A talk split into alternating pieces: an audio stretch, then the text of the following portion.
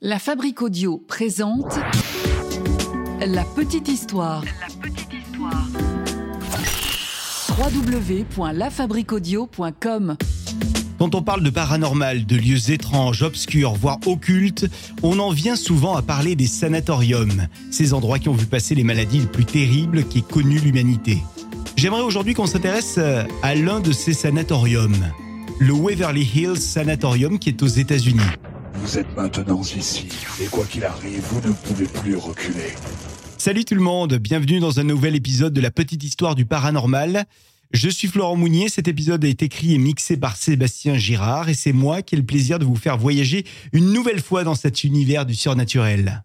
Avant ça, je vous rappelle que vous pouvez laisser bien sûr un petit commentaire hein, pour euh, donner votre avis sur le podcast, nous suivre également sur les réseaux sociaux. Il vous suffit de chercher La Petite Histoire podcast La Fabrique Audio sur Facebook, sur Instagram, sur Twitter. Comme ça, vous pourrez nous dire quelle histoire vous aimeriez entendre. Allez, cette semaine, on part donc du côté des États-Unis, une nouvelle fois. On y est souvent aux États-Unis. Hein. Là, c'est à Louisville, dans le Kentucky, pour aller euh, découvrir l'histoire autour d'un des lieux les plus hantés du pays, le Waverly Hills Sanatorium. Alors tout commence en 1883. Un certain major, Thomas Ace, décide de construire euh, sa propriété sur une colline de Louisville. Et comme le gars, c'est le maire, ah bah il décide aussi de faire une école pour ses filles, sa propriété étant trop loin de toutes les écoles de la ville. Et c'est une enseignante de l'école, euh, à qui d'ailleurs il, donne le job, hein, qui va donner elle-même le nom de Waverly School à l'école. Elle choisit ce, nom-là euh, pour euh, rendre hommage en quelque sorte à son roman favori, Waverly. C'est un roman de Walter Scott. Alors quelques décennies plus tard, on est déjà au début des années 1900. La région est ravagée par une maladie. Maladie très connue à l'époque, euh, qui est euh, à peu près euh, dans toutes les, les parties du globe. Il s'agit évidemment de la tuberculose. Tuberculose qu'on surnommait aussi à l'époque la peste blanche. Alors la pandémie est là, elle s'accélère et on décide de construire un hôpital en retrait de la ville. Cet hôpital va servir à soigner en masse les personnes malades. Et du coup, on se dit que bah, l'endroit pour accueillir l'hôpital, euh, c'est plutôt pas mal que ça soit assez loin de la ville. Et euh, on pense à l'ancienne demeure de Thomas Hayes, qui lui n'y habite plus. Et donc c'est cette demeure-là qui est choisie pour accueillir cet hôpital. L'hôpital qui euh, va connaître rapidement dans les premières années une bonne notoriété dans la lutte contre la maladie. Et comme euh, il était de bon ton à l'époque de dire que la tuberculose se soignait avec un petit peu d'air frais, avec du repos, avec une nourriture saine et variée, eh bien, eh bien cet endroit semble absolument euh, parfait pour tout ça. Il semble avoir toutes les qualités. Le lieu jouit donc d'une bonne réputation et en plus, il est très bien équipé. On peut donc y traiter au mieux euh, la tuberculose et puis d'autres maladies dont souffrent les patients. Malheureusement, tout n'est pas euh, tout rose là-dedans et il y a de nombreuses histoires qui circulent au sujet de ce sanatorium. Ouais, parce qu'on dit que les patients y sont maltraités. Ceux qui y sont internés auraient interdiction, par exemple, de sortir de l'hôpital pour cause de quarantaine. Alors ça, ça peut s'entendre, euh, sauf que pour l'air frais, euh, on repassera, hein, on est d'accord. Et ça, c'est pas le pire. hein on rapporte que plus de 60 000 personnes seraient mortes après, je cite, des expériences médicales. On parle d'expériences comme la thoracoplastie. Esaco Eh bien, la thoracoplastie, ça consiste en gros, euh, je vous la fais courte, mais à scier les côtes pour que les poumons se dilatent. Taux de survie 5%, à peine. Charmant. Alors, euh, pour ne pas affoler les patients qui sont dans cet hôpital, eh bien, on cache les cadavres. Et les cadavres, on les emmène de nuit dans ce que les gens vont appeler le tunnel de la mort. Le tunnel de la mort, c'est une longue galerie. Une galerie de plus de 150 mètres qui se trouve donc sous terre. Il s'agit d'un long couloir qui mène directement vers une voie ferrée. Et c'est donc par là qu'on emporte les corps. Et on raconte d'ailleurs que si vous vous baladez dans ce tunnel, si vous tendez l'oreille, vous allez entendre des gémissements.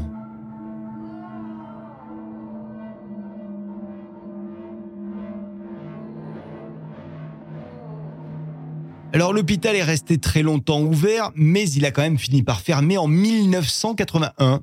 Et c'est à ce moment-là que les rumeurs et, les autres légendes ont commencé à sortir.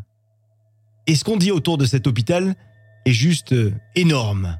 On raconte que si on rentre dans cet hosto, eh bien on y verrait des formes humanoïdes se balader, ou bien des ombres, et puis même des portes qui claquent alors qu'il n'y a pas de vent et surtout qu'il n'y a personne à l'intérieur.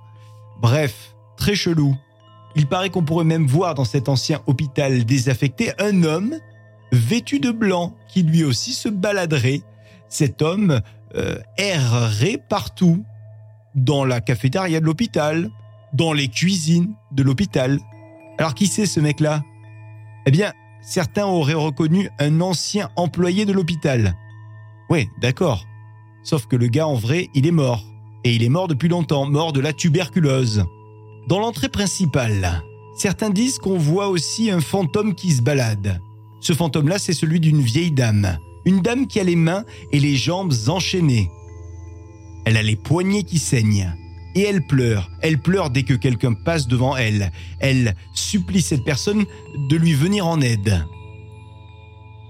Allez, suivez-moi. À présent, on va au troisième étage. Ah, c'est une super balade hein, que je vous fais, super visite. Il y a beaucoup de gens qui affirment avoir vu à cet étage, le troisième, une petite fille. Cette petite fille, elle porte le prénom de Mary. Et cette petite fille, Mary, elle joue avec une balle et un homme dit avoir vu cette Mary en face de lui. Sauf que, selon lui, la fillette n'avait pas d'œil. Vous en voulez encore? Alors suivez-moi, on va sur le toit à présent. Le toit, c'est là où les enfants étaient soignés de la tuberculose à l'époque. Eh bien, il paraît que maintenant, on les entend chanter, les enfants. Ils chantent leur comptine préférée, Ring Around the Rosie.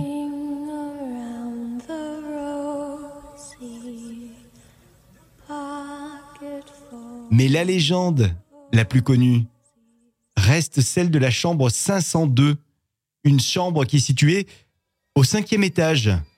C'est à cet étage-là qu'on soignait les personnes mentalement aliénées et on les mélangeait, ces patients-là, avec les autres patients qui souffraient de la tuberculose.